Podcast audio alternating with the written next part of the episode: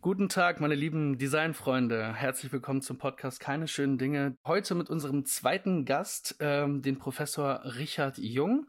Er ist Professor auf der Hochschule Niederrhein in Krefeld und lehrt dort Kommunikationsdesign und ist dort ähm, ist unter anderem Mitglied des Art Directors Club. Ähm, hallo Richard, herzlich willkommen. Hallo Jonas und Marvin, schön hier zu sein. Danke. Danke, dass du hier bist. Erstmal, ähm, erstmal die Frage, wie geht's? Wie ist das Wetter in Hamburg? Ich hatte irgendwie äh, mitbekommen, dass du in Hamburg wohnst. Ist das richtig? Richtig.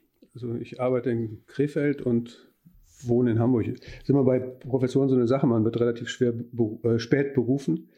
Und äh, da hatte ich die 40 schon weit überschritten, Familie gegründet, Haus. Und das kann man nicht mal so eben aufgeben, wenn die Kinder in der Schule sind und so. Aber das lässt sich ganz gut miteinander vereinbaren. Ich komme aber aus dem Rheinland. Ich bin Neusser, insofern linksrheinisch, passt alles ganz gut. Ich kann auch noch rheinländisch sprechen, wenn es darauf ankommt. Ähm, also ist, ähm, es ist alles bestens. Meine alten Kumpels, meine Schulfreunde sind noch da. Mit meinem besten Freund kann ich schön mittwochs abends immer Champions League gucken. Das passt alles ganz gut zusammen. Mhm. Das hört sich echt gut an, ja. wie, lang, wie oft bist du denn dann von Hamburg, also jetzt äh, abgesehen in Zeiten von Corona, wie oft bist du denn dann in der Hochschule Niederrhein und wie, wie machst du das? Fährst du dann Zug oder Auto oder? Ja, also wir haben ja 18 Stunden, also in der, an der Fachhochschule 18 Stunden Lehrverpflichtungen, die müssen ja da sein. Also ein Prof verdient ja also grundsätzlich sein Geld nicht nur durch Lehre, sondern eben auch durch Forschung. Also das wissen ja die wenigsten. Also wenn man nicht forscht, kann man den jungen Leuten auch nichts beibringen. Das ist ja das Problem. dass der Großteil der Arbeit halt besteht darin, ähm, dass man äh, Dinge macht, ähm, die einen dazu in der Lage versetzen, ähm, jungen Leuten eben was beizubringen. Entweder ist man relativ nah noch an der Praxis dran oder man denkt sich darüber hinaus so ein bisschen über Dinge nach, wo man normalerweise im Tagesgeschäft in der Branche ähm, keine Zeit für hat, um darüber nachzudenken. Ähm, und das kann ich halt überall machen. Also ähm, auch ja, von Hamburg aus oder, oder, äh, egal von wo aus. Und dann haben wir 18 Stunden Lehrverpflichtung. Ich habe immer zwei Projekte und ein Seminar. Die Projekte haben so sechs, sieben Stunden, dann noch Seminar mit vier, fünf Stunden und dann noch ähm, Bachelorbesprechungen und was so, was so anfällt. Und das mache ich immer so in drei Tagen oder ähm, vier Tage, äh, je nachdem, wie es anfällt. Und viele Dinge mache ich auch remote mit den Studenten mittlerweile jetzt über Corona hinaus auch. Also Bachelorarbeiten sind. Also vorher auch schon?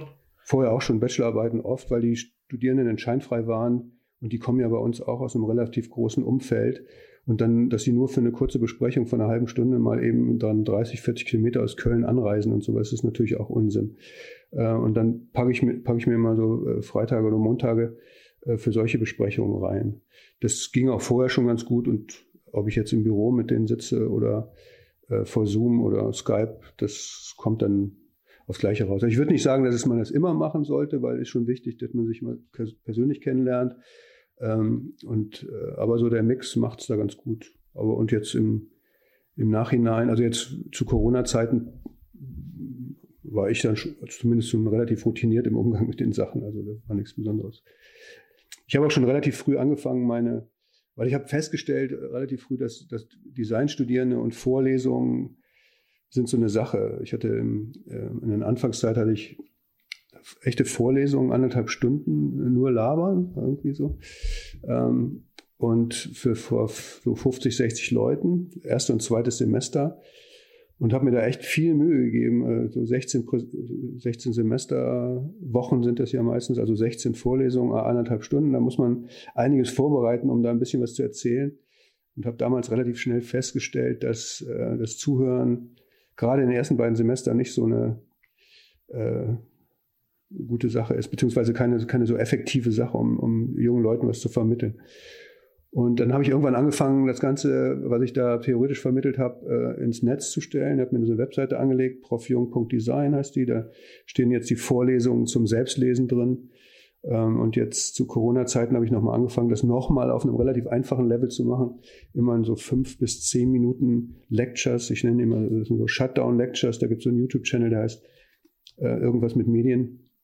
Und da ähm, mache ich quasi auch die Vorlesungen heute rein, so dass ich die Zeit, die ich also jetzt im Netz habe mit den Informationen, die ich sowieso routinemäßig immer wieder vermitteln würde, weil die, weil das immer die gleichen sind, ähm, dass ich die Zeit spare und deshalb die äh, 18 Stunden, die mir zur Verfügung stehen, dann auch wirklich über Projekte reden kann und nicht nur über so ein theoretisches Zeugs, was die Studierenden in ihrer Selbststudienzeit sich locker auch selbst beibringen können. Ähm, und das hat sich ganz gut bewährt. Und dann können die Leute nämlich genau dann, wenn sie es brauchen, können sie es nachlesen oder sich angucken. Und dann ist da eine viel bessere Beziehung ähm, zu dem jeweiligen Projekt gegeben, als wenn ich das in den ersten beiden Semestern den Leuten dann so ähm, voll duschmäßig dann einfach nur mhm. zulabere. Ja, sind wir schon relativ tief in der Lehre drin. Ja, stimmt. Ja, stimmt. Aber auf jeden Fall schon mal ein interessantes Thema. Ja, es ist schwierig, äh, Theorie zu, also die Designer äh, ist klar, das liegt in der Natur der Sache. Also Theorie und äh, also Theorie pur ist schwierig. Ähm, es muss immer einen Bezug haben zu dem, was man da macht, sonst ist es schwer zuzuordnen. Ja, hm. ja. Aber macht das nicht auch ein Designstudium dann auch aus, so von ähm, wie man das lernen muss oder lehren muss vielmehr aus deiner Perspektive, weil ähm, man Kreativität oder Design funktioniert ja auch irgendwie nur, wenn man es dann auch macht und das funktioniert ja nur im Austausch. Da kannst du ja nicht unbedingt nur ein Buch lesen, sondern gerade in Projekten muss man dann ja auch immer Sachen machen, Fehler machen, besprechen und so weiter. Ne? Und das ist ja dann auch irgendwie wertvolle Zeit, die du dann mit dem Kurs dann verbringst. Genau, definitiv. Und, und letztendlich, man muss so zwei Sachen Theorie unterscheiden. Es gibt natürlich so Designtheorie und Kunstwissenschaften. Das ist so äh, Theorie pur, die einem so halt ähm, grundsätzliche Überlegungen mit auf den Weg geben, die so flankierend ähm, gut zu wissen sind. Also das, äh, das kennt ihr ja auch aus eurem Studium. Das ist auch, das ist auch ähm, völlig in Ordnung. Aber es gibt eben auch, und das wird oft verwechselt, es gibt eben auch in den sogenannten praktischen Fächern eben Theorie, die hat, hat viel mit so konzeptionellen Entwicklungen zu tun für, also die ganze konzeptionelle Vorarbeit ist ja im Prinzip auch theoretische Vorarbeit. Und Grundsätzlich sind eigentlich auch alle Designprojekte erstmal in der Entwurfsphase, sind ja auch erstmal nur theoretische Projekte. Da geht es ja immer nur um Annahmen und Hypothesen. Es könnte sein, wenn wir das so und so machen, dann können wir dieses oder jenes Ziel erreichen.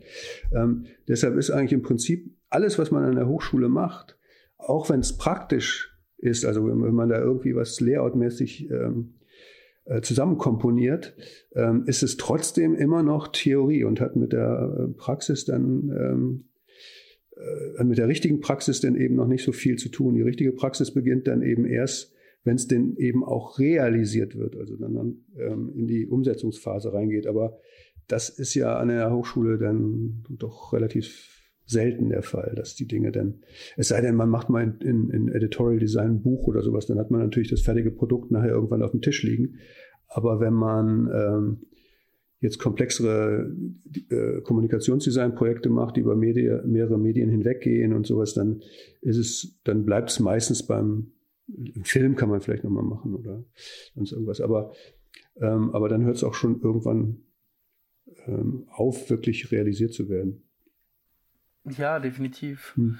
Ähm, liegt das denn dann auch an dem Studiengang, weil man nicht die Kapazitäten hat oder will man das nicht dann realisieren? Ähm, weil für viele Projekte braucht man dann ja auch irgendwie Teams, die ganz divers aufgestellt sind, damit eben sowas realisiert wird. Liegt es daran? Es liegt daran, dass der Prozess nicht wirklich in der Hochschule äh, abgebildet wird, der durchlaufen wird, wenn man Kommunikationsdesign also produziert.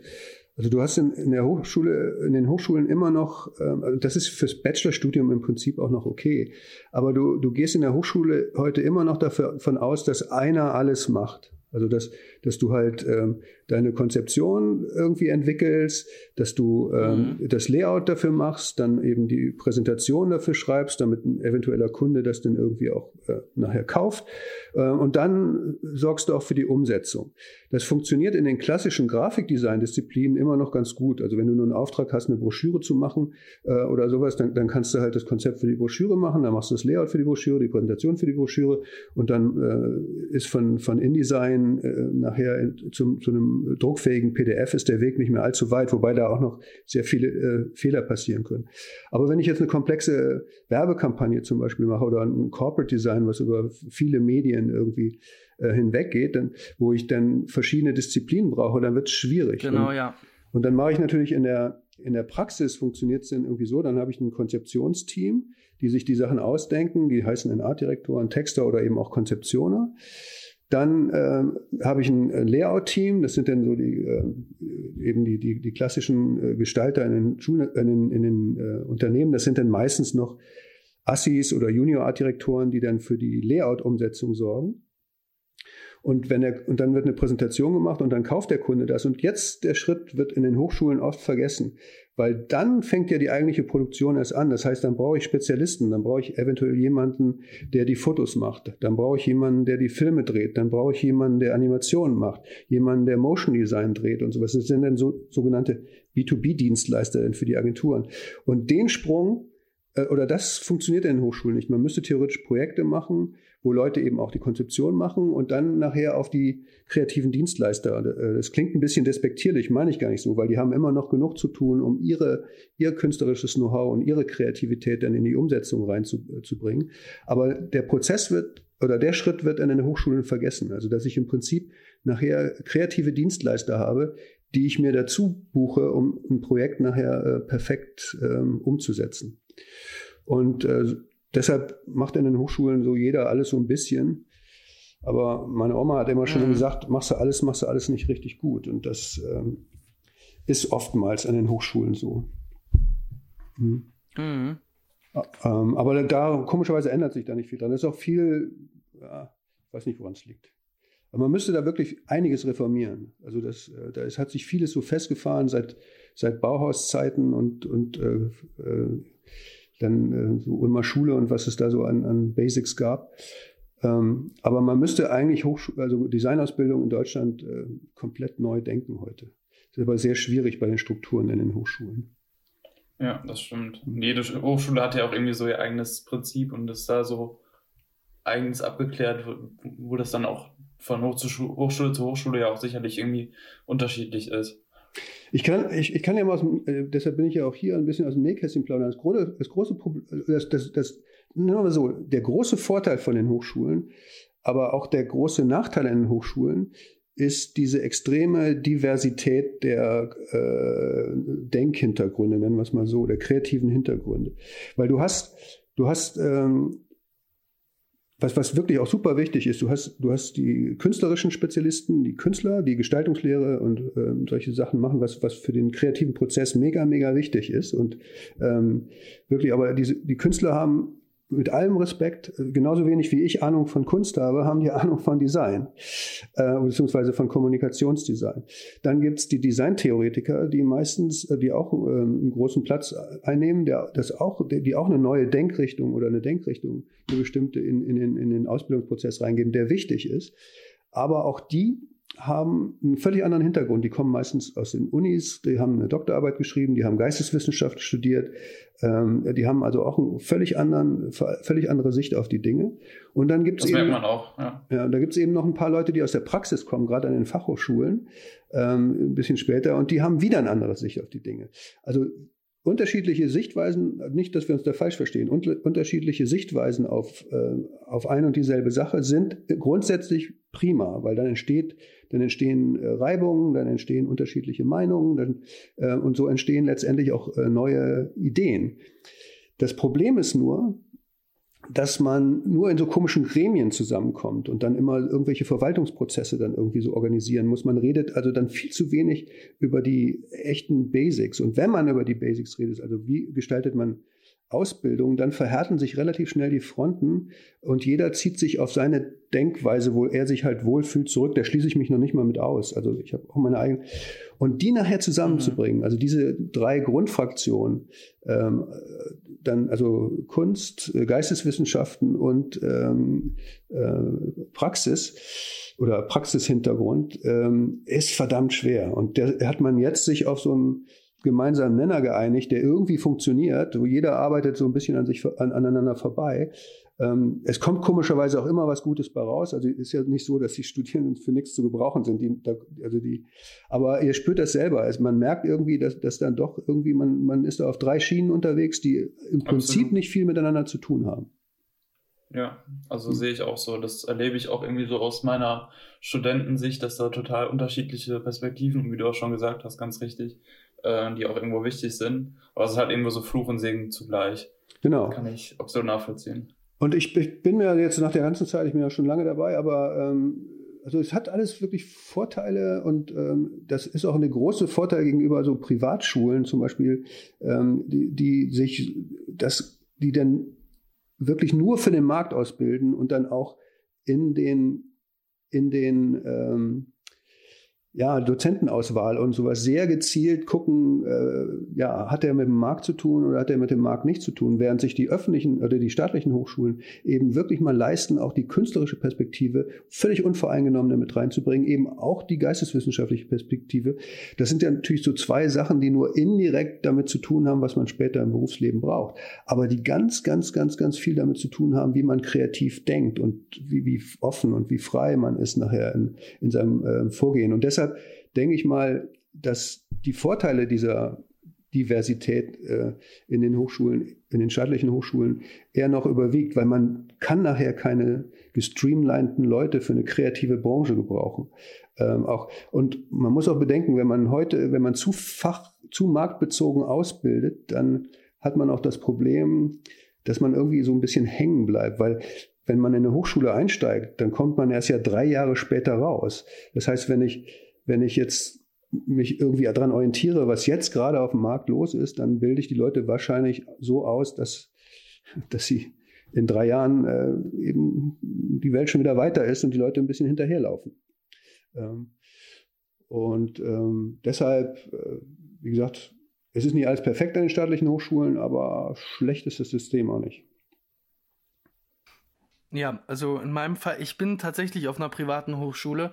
Das wird bei uns aber auch gesagt. Also bei uns wurde im ersten Semester gesagt, ähm, jo, wenn ihr hier rausgeht, dann sieht die Welt schon mal ganz anders aus. Ähm, das ist aber auch klar, ne? Ähm, das muss man wissen. Man, man darf sich da auch nicht immer auf diese ganzen Skillsets und so weiter verlassen und da irgendwie sich auch proaktiv selber drum kümmern, was geht gerade in der Branche ab, was ist Status quo. Und das Pro muss man eigentlich ja immer. Ne? Da, da, sprichst du also aus, aus, meiner Sicht auch eine ganz wichtige Sache an, dieses Proaktive von den Studierenden. Ne? Das, das ist auch ein ja. Thema, ähm, was echt leider sehr selten ist, weil die Haltung, also Leute sind ja relativ jung, wenn sie bei uns reinsteigen und dann ähm, erwarten sie immer noch so ähm, sowas, was sie aus der Schule kennen. Also man setzt sich hin und lässt mhm. sich dann mhm. irgendwie ein bisschen berieseln und irgendwie am Ende des Tages hat man dann so, so ein paar ähm, so, so ein bisschen Know-how ins Hirn geschaufelt, was denn irgendwie bei irgendeinem Test oder bei, irgendeinem, bei irgendeiner Präsentation oder sowas denn abgerufen werden soll. Und das, das also Studium halt äh, ganz viel, also selber sich um die Sachen kümmern, sich selber schlau machen und man bekommt von den Profs nur so Impulse, so Richtungen, die irgendwie da sind. Das wird leider äh, für vielen Studierenden so nicht verstanden, zumindest in den ersten drei, vier, fünf Semestern nicht verstanden. Also gegen Ende kommt es dann meistens, dann ist fast schon zu spät. Ähm, aber dann gibt es ja Gott sei Dank noch einen Master, den man dranhängen kann. Ja. das Schön spannt gesagt. ja ganz gut den äh, Bogen zum Anfang, wo du ja auch gesagt hast, dass die, ähm, die Inhalte, die du dann zum Beispiel online stellst, dass man sich damit dann halt selber auch beschäftigen muss und sich selber irgendwie mit den Sachen auseinandersetzen muss und gar nicht so die, die Sachen einfach nur vorgetragen irgendwie bekommt. Mhm. Ja, aber, aber das ist wirklich ähm, schwierig. Also, selbst, also, man muss ja wirklich, wenn du, wenn du zum Beispiel diese Credits ist ja eine reine Zeiteinheit. Also diese Dinge. Da hast du zum Beispiel, äh, wenn du sechs Credits bekommst, kannst, kannst du dir genau ausrechnen, wie viel Zeit dann du sitzt. Also über den Daumen kannst du dann irgendwie sagen, sechs Credits sind dann äh, sechs, sieben Stunden Kontaktzeit. Und dann kannst du nochmal, also inklusive vorlesungsfreie Zeit, das sind ja keine Semesterferien, das ist ja vorlesungsfreie Zeit. Ähm, und dann kannst du ähm, hoch, nochmal das Doppelte draufsetzen, dass du dich für so ein Projekt, wo du sechs Credits für, für bekommst, dann gut und gerne mal zwölf bis 15 Stunden die Woche hinsetzen kannst, um, um irgendwas zu machen. Und diese Credits sind so ausgerechnet, dass Studierende äh, eine 38,5 Stunden Wochenstunde haben ähm, mit 30 Tagen Urlaub. Das, also, das, das muss man, aber es haben, ist natürlich, äh, also ist natürlich äh, sehr theoretisch, aber so ist die Denke hinter diesen Credits und, und, und um mal so ein Gefühl dafür zu bekommen, ähm, was man leisten müsste. Und was, was auch oft nicht gesehen wird, für, für, was, was denkt ihr eigentlich, was so ein, was so ein Designstudium kostet? Äh, Bachelorstudium, sechs, sieben Semester. Meinst du? Dem Staat. Oder, oder jetzt bei dir der, der privaten Schule, aber die ist ja auch staatlich anerkannt. Viel. Also bei uns ist es ja so, dass wir die Cloud bekommen, die ganzen Einrichtungen, die Dozenten, dann das, das, wir haben ja zum Beispiel auch LinkedIn Learning und so und die ganzen Werkstätten und so bei uns. Also das ist schon viel, was wir da auch irgendwie zur Verfügung gestellt kommen. Nimm mal, nimm mal eine Zahl. Sieben Semester, beziehungsweise mit einem Praktikumssemester, sechs Semester Bachelor, Designstudium.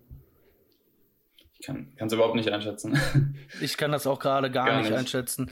Entweder ist es wirklich richtig viel oder ja. es ist, wie also, du jetzt schon gerade irgendwie sagst, es ist sehr wenig, keine Ahnung. Aber ich schätze auf sehr, sehr viel. Aber man, man sagt ja, man sagt ja auch, also es gilt äh, für die, für die staatlichen Hochschulen. Man sagt ja immer so, in Amerika muss man immer so relativ viel Geld fürs äh, Studium bezahlen. Also hier kostet ein Designstudium ist relativ teuer. Also ähm, ich habe mal, und das, die Zahlen sind jetzt auch schon fast acht, neun Jahre alt, also die werden wahrscheinlich auch irgendwie höher sein dass vom Klopapier bis, zum, bis zur Miete oder, oder, oder äh, alle laufenden Kosten, die ja so drin sind, äh, für, für einen Designstudiengang mit Werkstätten und alles so 68.000 Euro pro Kopf und Semester äh, und, und äh, Studien, äh, Regelstudienzeit.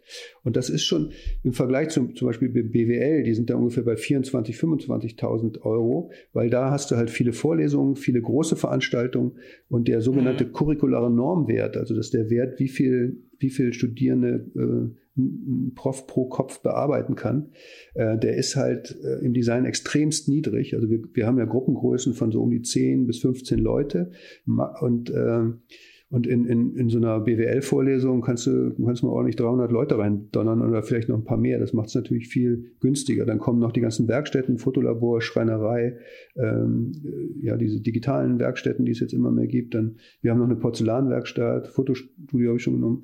Und das kostet natürlich alles richtig, richtig viel Geld. Und da habe ich manchmal auch das Gefühl, dass das so nicht richtig wertgeschätzt wird. Ne? Weil im Prinzip staatliche Unis heißt es immer oder staatliche Hochschulen, ähm, sind umsonst, aber ist, ja, stimmt, aber, aber kostet trotzdem eine Menge Geld.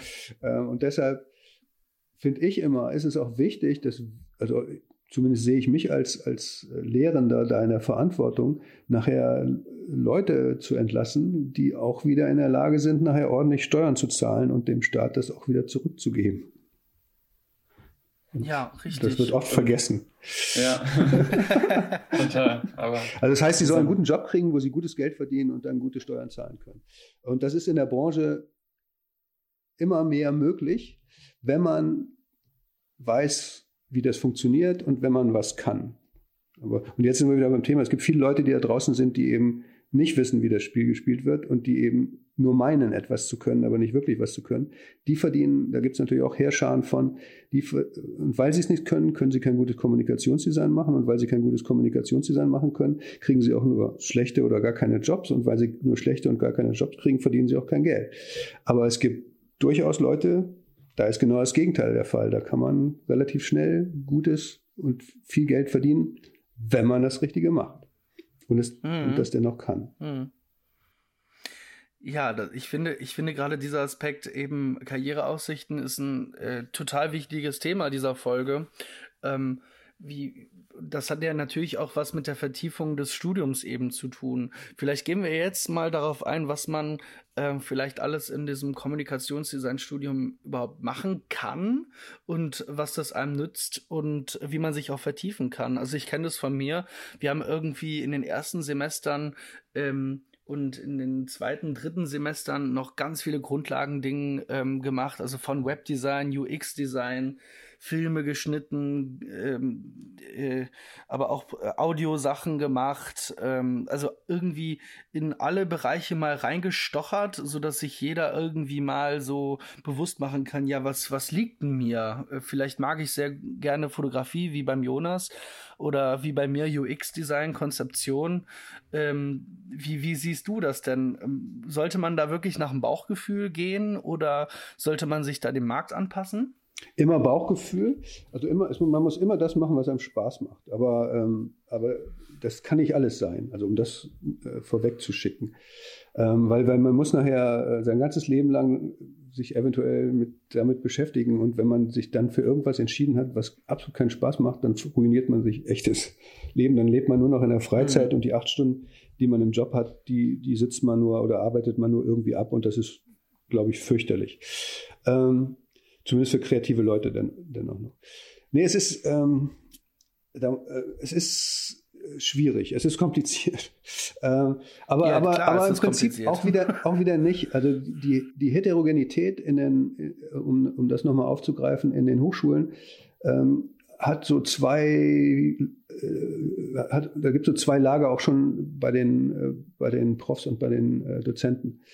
Ähm, das sind einmal die Leute, die denken, ähm, dass man Generalist werden müsste und ähm, alles können müsste. Und das sind die meisten, die dann irgendwie heute sagen, ja, man kann ja heute auch alles so leicht machen. Ein bisschen InDesign und ein bisschen Film und ein bisschen Schneiden und ein bisschen hier und da. Das ist ja alles irgendwie auch ähm, kein Problem. Und dann gibt's aber die Welt, die heute irgendwie anders geworden ist. Also der, die, wir leben im Medien- und Kommunikationszeitalter und die Branche explodiert seit 20 Jahren exponentiell. Also da entstehen, also wirklich, da sind zahlreiche äh, neue Jobs äh, entstanden. Und diese Spezialgebiete, die da so drin sind, die sind mittlerweile so kompliziert, dass du überhaupt nicht mehr in der Lage sein kannst, äh, die alle zu überblicken. Und ähm, deshalb war früher, also dieses, ich sage immer, als wir noch im Industriezeitalter lebten, da war schön alles gemütlich am Fließband. Da hat einer A gemacht, dann hat er es weitergereicht zu B, weitergereicht zu C, weitergereicht zu D, weitergereicht zu und so weiter, bis das fertige Produkt am Ende des Fließbands runtergefallen ist. So wurde auch Kommunikation produziert. Alles immer schön hintereinander weg.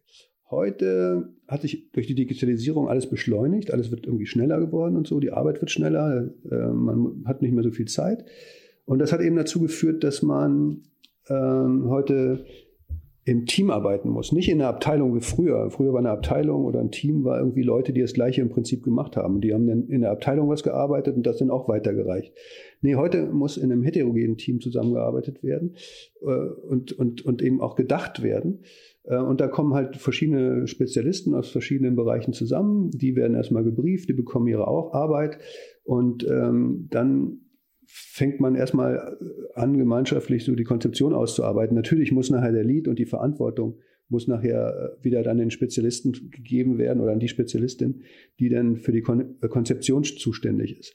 Aber das passiert immer mehr zusammen mit anderen. Also auch, wo früher zum Beispiel erst der Fotograf oder der, der Regisseur ins Spiel kam, wenn es darum ging, der Film war schon fertig und alles war verkauft, nimmt man heute die Regisseure und also diese externen äh, Dienstleister, nimmt man heute die Regisseure und die ähm, Fotografen äh, oder die Motion Designer oder UX oder sonstige Designer viel früher in den Prozess äh, mit rein.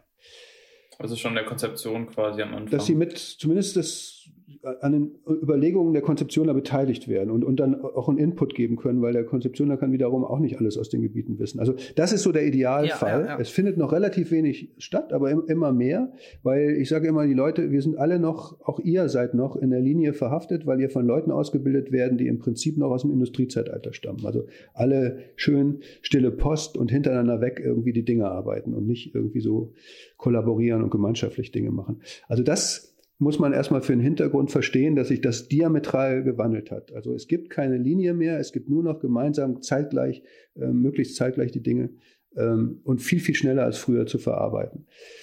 So, und das hat natürlich Auswirkungen auf die, ähm, auf das, was man macht und wie man ausgebildet werden ähm, müsste. Und, ähm, und zwar musst du die Basics lernen und die Basics sind Typo, Gestaltungslehre, Designgeschichte, Designtheorie, Kunstgeschichte und solche Dinge. Und da kann man durchaus immer noch Anlehnungen machen an äh, das Bauhaus. Die haben das eigentlich ganz gut gemacht. Man hatte ein Jahr lang quasi so eine Vorschule, äh, wo man die absolut wichtigsten kreativen künstlerischen Design Basics lernt. Die kann man halt, ein paar, mhm. ein paar Gestaltungsprogramme muss man in der Zeit lernen und äh, heute und, und so halt wie Typografie funktioniert, das ist aller, aller Allerwichtigste.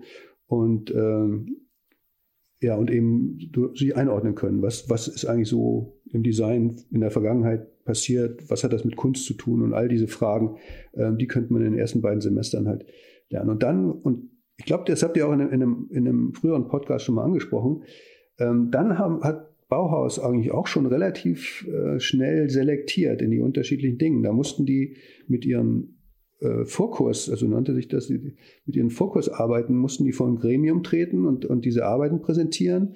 Und dann hat hinten äh, Gropius und Co. haben dann gesagt, du gehst in die Holzwerkstatt, wirst irgendwie, äh, du gehst in die Metallbauwerkstatt und du gehst in die Weberei und das waren meistens Frauen komischerweise und dann äh, und, und dann äh, und du gehst äh, sonst wohin. Und das ist im Prinzip heute nicht mehr. Also das, das nach dem Vorkurs, dann die Entscheidung muss man halt, äh, eben selber treffen. Und heute finde ich, sind die großen Bereiche, die, die noch die großen Dienstleister, Leistungsbereiche, die es eben draußen gibt. Also ich habe, ähm, wenn ich dann äh, komme, so, so einen großen Bereich Editorial, den es immer noch gibt. Ähm, ich habe einen großen Bereich ähm, Corporate und Brand Design. Der noch da ist. Ich habe einen großen Bereich Werbung ähm, und ich habe einen großen Bereich ähm, Interaction und Interface-Sachen, die jetzt für Kommunikation äh, gemacht werden müssen. Die passen alle irgendwie zusammen, die müssen auch alle irgendwie miteinander zusammenarbeiten, haben aber alle eine doch unterschiedliche ähm, Zielsetzung, was, was da am Ende des Tages rausgehen muss den externen Dienst, also den kreativen Dienstleistern wie Fotografen, Filmemacher, Motion Designer und so, denen ist nachher egal, für, für welche dieser Dienstleister sie arbeiten. Du brauchst Fotos für Editorial, du brauchst Fotos für, äh, für ähm, Corporate, du brauchst Fotos für, für äh, Werbung und du brauchst äh, Fotos für, für äh, die Websachen, die da gemacht werden. Genauso gleiche gilt für Motion Design und, und, und äh, sonstige Dinge. Oder jemand, der jetzt Schriftgestalter ist, der bedient eigentlich auch all diese Leute. Und das muss man so ein bisschen im Auge halten. Und deshalb ist die erste Entscheidung, die ich vielleicht relativ früh fällen will, möchte ich in diese Dienstleistungsfachrichtungen gehen. Und da gibt es halt ganz spezialisierte Agenturen und Büros, die das machen, oder man macht sich selbstständig in diesen Bereichen. Oder will ich jetzt Dienstleister für alle werden? Also werde ich jetzt Motion Designer, werde ich Fotograf, werde ich Typograf, werde ich sonstige. Und das muss man schon für sich entscheiden, was, was man machen, weil du kannst nicht alles können. Du brauchst, du gehst nachher als, nachher äh, wahrscheinlich mehr, wenn du in die, in die Büros gehst, die Branding machen und, äh, und äh, Werbung und Editorial, gehst du wahrscheinlich mehr in die konzeptionelle Richtung. Du musst am Anfang natürlich auch Handwerk beherrschen, damit du halt als Assi oder als Junior halt dann die Layouts machen kannst. Ähm, aber du musst es nicht so perfekt können. Du machst ja nur Layout-Fotos oder du machst ja nur ein Layout-Motion-Design-Ding äh, oder du machst nur eine Layout-Typo oder machst ein Moodboard, die das irgendwie nachher zum Ausdruck bringen soll, was nachher, wenn der Kunde dann nochmal sein Geld freigegeben hat, wirklich endgültig präsent, äh, produziert wird.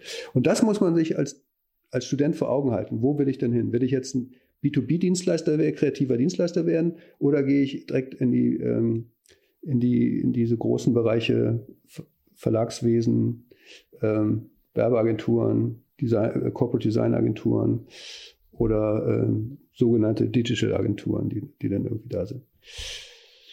Hat man, kann man so in etwa nachvollziehen? Also das ja, absolut. Total. Ja, definitiv. Und äh, wie gesagt, und dann muss man so ein bisschen, ich, ich rate meinen Leuten immer einfach mal darauf achten, welcher Kurs macht einem eigentlich besonders viel Spaß bin ich, ähm, also was, was macht mir am meisten dann vielleicht mal kurz drüber nachdenken, äh, wie man, was man dann werden kann und ähm, das dann perfekt machen. Bei euch wird das auch so sein. Kann, man kann ja immer zwei, zwei Projekte pro Semester machen. Wird bei euch bestimmt auch so sein, oder? Mm, bei uns ist es immer so, wir haben dann die, die Kurse und machen halt quasi da eigentlich immer Projekte. Da kann man sich dann aber quasi auch einteilen, selber, wie man, wie man das machen will. Aber es ist halt auch immer irgendwie projektbezogen. Also ich empfehle mal unseren immer, also meinen Studierenden, ähm, also wir haben ja immer zwei, bei uns ist es relativ einfach. Bei uns ist, wir haben nur ähm, Projekt in der Mitte, also zwei Projekte. Also das, Projekt ist ab dem dritten Semester quasi der Kern des Studiums. Und ähm, da muss man zwei Projekte muss man machen. Und dann haben wir noch so Vertiefungsseminare, die direkt mit Design zu tun haben. Da kann man ja noch ein bisschen After Effects lernen oder sich ein Typo noch ein bisschen vertiefen oder ähm, Siebdruck machen und äh, Designtheorie sich noch ein bisschen aneignen. Und wir haben sogenannte ähm, ein Modul dann noch flankierend, wo nicht designspezifisches Know-how vermittelt wird, das in Rhetorik, Marketing und äh, Ethik und was man, was man sonst noch gut gebrauchen kann. Und, und dann sage ich immer, wenn ihr die zwei Projekte wählt, würde ich mir ab dem dritten, vierten Semester würde ich ein Projekt immer durchziehen. Also äh, immer dann Editorial machen oder immer nur Interaction machen und dann flankierend was dazu nehmen, weil Werbung und Interaction passt ganz gut zusammen oder ähm, Corporate und Editorial passt ganz gut zusammen, weil ähm, das kann man immer irgendwie gebrauchen, dass man dann da so flankierend sich dann ähm, noch die Sachen reinholt, die, die dann ganz hilfreich sein könnten. Und dann macht man eigentlich nichts verkehrt, weil dann wird man Semester für Semester immer besser. Und das ist eben auch das, das, das Besondere, man kriegt den Berufseinstieg auch nur relativ speziell, weil die Editorial-Leute, die Verlage erwarten natürlich von, von den Studierenden, dass sie ähm, Editorial verstehen können und da auch gut sind. Die Corporate-Leute verlangen natürlich, dass man gut Corporate und Brand verstehen kann. Und die Werbeleute wollen, dass man gute Werbeideen irgendwie entwickeln kann. Und die Interaction-Leute wollen ein bisschen technologisches Know-how noch irgendwie ein bisschen mehr haben und dass man das irgendwie mit reinbringen kann. Und ähm, dann, deshalb steht die Tür immer relativ speziell auf, äh, wenn es an die Bewerbung geht. Ich sage immer, man hat immer nur so, also man geht da relativ spitz rein. Ähm, und dann wird, also vielleicht ein schönes Beispiel, es ist ein bisschen wie so eine Sanduhr. Weißt du, man fängt im Studium relativ breit an, wird dann immer ein bisschen enger. Dann kriegt man den Berufseinstieg in diesem schmalen Punkt von der Sanduhr, rutscht da irgendwie rein dann fängt man an, in dem Spezialbereich zu arbeiten und dann tut sich die Welt später wieder immer breiter auf. Je länger man im Berufswesen ist, je mehr Erfahrung man gesammelt hat, desto äh, breiteres Know-how hat man dann auch. Und dann hat man meistens dann so Management-Sachen und äh, kann, die, kann die Sachen dann so ein bisschen steuern, die, die, die dann ähm, anfallen. Aber ähm, das ist irgendwie auch so eine Sache, die Studierenden nicht so richtig verstehen, dass man eben nicht mit so einer vollen Breitseite da reingehen muss, sondern lieber ein bisschen spitzer. Aber es fällt irgendwie schwer, weil wenn man spitz irgendwo reingeht, das heißt, dann muss man auf viele Sachen verzichten. Und ich habe das Gefühl, eure Generation ist ja so eine Multi-Options-Generation, euch fällt es extrem schwer, sich zu entscheiden, weil ähm, ja, entscheidet man sich für eine Sache, dann, geht, dann fallen andere irgendwie weg und das tut halt weh. ja. Aber es ist doch, um nochmal ein Beispiel zu nehmen, also ich, also das nehme ich auch mal ganz gerne. Man, also ihr kennt alle die Imbissbuden, ne? die, die es irgendwo, die es irgendwo gibt, ja, äh, überall, ja, überall gibt, also meistens auch mal ganz viele. Und ähm, wenn du da reinkommst, siehst du ja immer so gigantische Speisekarte. Und dann hast du dann, äh, dann hast du dann, dann hast du dann so ein Gyros, äh, Tzatziki mit Tzatziki und allem möglichen. Dann hast du noch ein bisschen Pizza, dann noch ein paar Nudeln, dann noch ein paar indische Reisgerichte irgendwie. So, noch, so nach dem Motto, jeder, der reinkommt, soll irgendwas entdecken, worauf er gerade Hunger hat. Ja. Was, was die Leute aber dann irgendwie nicht bedenken ist, also man kann erstmal nicht alle Gerichte richtig gleich gut lecker machen. Also sie machen alle satt, und dank Geschmacksverstärkern schmecken die auch irgendwie einigermaßen. Aber es sind wirklich keine guten, nahrhaften Gerichte, die irgendwie, äh, die man gerne isst, wo man echt Vergnügen dran hat, das zu machen. Und dann müssen die, brauchen die viele Kochherde, viele, viele, viele Kochtöpfe, viele, viele Zubereitungsdinger, was ein Schweinegeld kostet. Dann musst du viel einkaufen, was ein Schweinegeld kostet. Das musst du auch noch lagern. Dann weißt du nicht, wer was jetzt irgendwie ist. Dann schmeißt du wahrscheinlich auch eine ganze Menge weg. Also lange Rede, kurzer Sinn. Am Ende des Tages hat sich das echt nicht gelohnt. Du kriegst auch nur wenig Geld, weil, weil das schmeckt ja auch nur durchschnittlich, wirst du auch nur durchschnittlich, wirst auch nur durchschnittlich bezahlt und dann ist die Konkurrenz auch noch ganz groß, die das genau das Gleiche anbietet, paar Meter weiter, äh, mit, mit keinem Unterschied. Ja, und dann äh, wunderst du dich am Ende des Monats, dass, dass du echt viel gearbeitet hast, äh, aber irgendwie äh, bleibt da nicht viel hängen. Und ja, und dann gibt's dann so ausgezeichnete äh, Speiserestaurants oder, oder Spezialitätenrestaurants, die sich dann darauf verstärkt haben, vielleicht mal vielleicht mal eine, äh, also entweder nur Steaks zu machen oder nur italienisch zu machen oder nur regionale Gerichte, äh, Gerichte zu machen. Ähm, die, die beherrschen sie dann perfekt. Da müssen sie auch nicht so viel einkaufen. Dann können sie in Qualität investieren, weil sie direkt vom Markt und irgendwo Zeugs holen, machen leckeres Essen, haben noch ein bisschen Zeit gespart, können sich noch ums Ambiente kümmern und um den Service, den, den sie noch besser machen. Ähm, und der, die Kunden sind super happy und weil, weil sie gut bedient wurden, weil sie leckeres Essen hatten und sind für diese überdurchschnittliche Leistung eben auch äh, der, äh, bereit, überdurchschnittlich zu zahlen. Ähm, aber diese ganzen Restaurants haben darauf verzichtet. Ein Steak-Restaurant verzichtet eben darauf, dann noch eine Pizza anzubieten oder sonst irgendwas. Mm, und, ja, und da, so muss ein Designer auch denken, also in der Ausbildung heute. Das ist das gleiche Prinzip. Werde ich Imbiss, oder, oder so, ich muss mich entscheiden. Werde ich Imbissbude, dann darf ich mich aber nicht beschweren, dass ich nur so laue Jobs bekomme, von denen ich lau bezahlt werde. Oder werde ich Spezialitätenrestaurant und, gib mir, und, und will da der Beste oder super lecker werden. Und dann äh, klappt das auch mit dem Geld verdienen. Also die Moral von der Geschichte, man hört auf den Bauch und aufs Herz, was man am liebsten machen wollte und kniet sich dann da ordentlich rein und versucht dann in diesen, in diesen immer noch sehr großen Bereichen richtig, richtig gut zu werden. Ja, ich finde, das sind schon fast super wunderschöne Schlussworte für heute, ja. oder? das? Ich habe irgendwie ja. tierisch viel gelabert, aber ich, das ist, das ist äh, systemimmanent. Äh, Profs, Profs müssen labern. Ja, nee, dafür haben wir dich ja äh, definitiv eingeladen. Das war auch tierisch interessant, definitiv. Ja, super, es freut, es freut mich. ja. ja. Aber jetzt hast du dein, ja. du hast ein Zitat vergessen, fällt mir gerade ein. Stimmt. Mhm. Dann machen ja. wir zum Schluss. Komm, machen wir jetzt noch genau. das Designzitat zum Schluss. Mhm. Ähm, das Designzitat oder das Zitat über Kommunikation äh, ist von äh, Carlo Krüger verfasst, äh, ist ein Designer aus Hamburg und lehrt an der FH Bielefeld visuelle Kommunikation. Und das Zitat lautet, die visuelle Kommunikation verkommt mehr und mehr zur visuellen Komplikation. Sehr schön gereimt, aber auch ähm, schöner Inhalt, wie ich finde. Was sagt ihr denn dazu? Wie kann man das verstehen? Nö, also das ist ja genau eigentlich ein schönes Schlusswort. Der, der hat ja das zusammengefasst, was ich versucht habe, irgendwie so ein bisschen zu erklären. Also die, die Welt ist wirklich äh, komplex geworden, diese Kommunikationsdesign-Welt.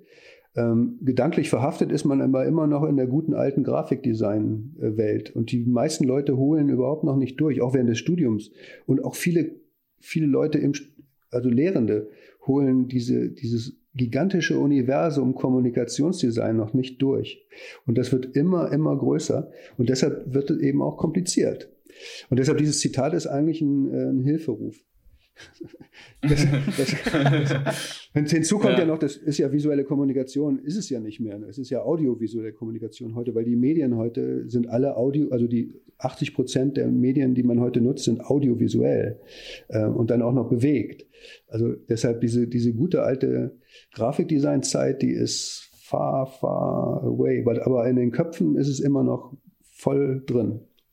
Und da muss, mhm das muss ein bisschen aufgeräumt werden. Aber ich bin ganz zuversichtlich. Also ich arbeite hart dran, dass ich das äh, vielleicht mal, äh, dass man da ein bisschen mehr Einblick bekommt. Absolut richtig.